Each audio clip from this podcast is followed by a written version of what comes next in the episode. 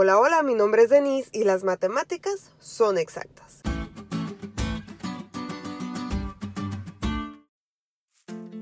Regularmente me gusta hacer una bitácora de pagos cuando llega mi cheque, pero hace unas semanas tenía tanto trabajo que no la pude hacer. Tenía que pagar unas cosas que me encomendaron y pues yo adelantadita como soy, hice los pagos antes de recibir ese dinero.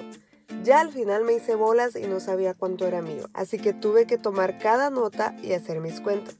Ya sumándole y todo, pues salió lo que era mío. Esa parte exacta, sencilla y básica de las matemáticas sí me encanta. Es difícil entenderle al principio, pero cuando agarras el rollo dices, ah, sí. Bueno, así le hice yo. Las profecías son como las matemáticas. Muchos le sacamos la vuelta, pero en serio, cuando las estudias, las ves y haces cuentas dices, ah, sí, ¿no me crees? Agarra tus palomitas. En Daniel 8 hay otra visión, pero ahora la tiene el mismo Daniel. Y al igual que en Daniel 2 y Daniel 7, es otra visión de la caída y surgimiento de los imperios. O sea, si sumas Daniel 2 más Daniel 7 y lo multiplicas por Daniel 8, no creas que te va a dar un Daniel 72, pero sí un amplio panorama de la historia de este mundo, aunque con simbolismos distintos, porque ahora esta visión está relacionada al santuario.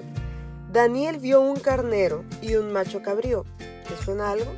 Pues los carneros y machos cabríos se utilizaban como ofrendas de sacrificio en el santuario, pero los dos se mencionan juntos únicamente en el día de la expiación. Ve a Levítico y compruébalo por ti mismo. No es coincidencia que se mencionen juntos ahora en una visión que habla precisamente del día de la expiación, como lo vamos a ver en esta semana. El carnero con dos cuernos, como lo explica el ángel en la misma visión, simboliza a Medo-Persia. No hay mucho que explicar en cuanto a esto, pero como un dato, uno de sus cuernos era más alto. Esto es porque los persas llegaron a ser más poderosos que los medos. Luego ve a un macho cabrío con un gran cuerno, como lo explica la misma Biblia, y nótese que se dijo mucho antes de que sucediera, este macho cabrío es el rey de Grecia. Este macho cabrío avanza sin tocar tierra, o sea, rápidamente. Este simbolismo refleja la rapidez de la conquista de Alejandro Magno. Justo cuando estaba en su mayor fuerza, el cuerno fue quebrado y dio lugar a cuatro cuernos. Alejandro el Grande no tenía herederos, así que al morir su reino se divide entre sus cuatro generales. 1 más 5 siempre será 6, aunque fallemos al sumar. Tal como lo que Dios dice siempre se va a cumplir, aunque fallemos al prepararnos. Ojalá podamos decir, ah, sí, a tiempo.